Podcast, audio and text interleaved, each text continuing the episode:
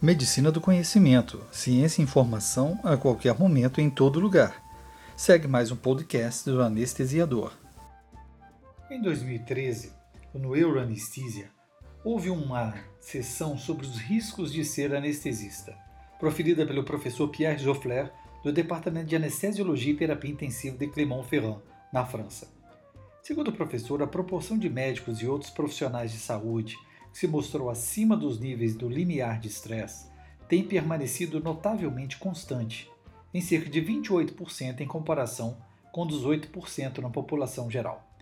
O que mudou nos anos seguintes é que os médicos se acostumaram a discutir o tema estresse, mesmo admitindo que estão estressados. Principalmente devido à falta de controle sobre o tempo de, gestão do planejamento de trabalho 40% dos anestesiologistas estão sofrendo exaustão emocional. Outros estressores foram identificados, como isolamento físico, psicológico e intelectual dos colegas durante longas e incontroláveis horas de trabalho no hospital ou na clínica. Troca de turno rotativa é comumente associado também a uma perturbação de qualidade de vida. No campo particular de cuidados intensivos, Alguns pesquisadores relataram que um em cada três médicos da UTI apareceu angustiado e um em cada dez deprimido. Os principais fatores de estresse nesse grupo seriam muita responsabilidade, a falta do reconhecimento do seu trabalho, tomar a decisão certa sozinho e manter-se atualizado. Todos esses riscos podem ser resumidos como a desorganização entre o que estamos fazendo contra o que nós estamos esperando por fazer. E talvez o mais prejudicial de todos é a incapacidade para avaliar os efeitos adversos de um estilo de vida desequilibrado e estressante. Nos últimos anos, o interesse tem se intensificado dentro da comunidade científica sobre a síndrome de burnout, que envolve o surgimento de uma série de questões, incluindo a exaustão emocional, despersonalização e falta de realização pessoal dos anestesiologistas.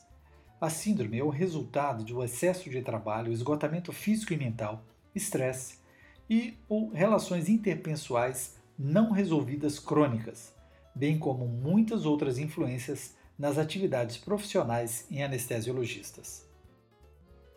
Burnout em anestesiologistas e intensivistas pode provocar maiores taxas de rotatividade de emprego, problemas no casamento, abuso de drogas, álcool, cafeína e nicotina, ideias suicidas e menor expectativa de vida.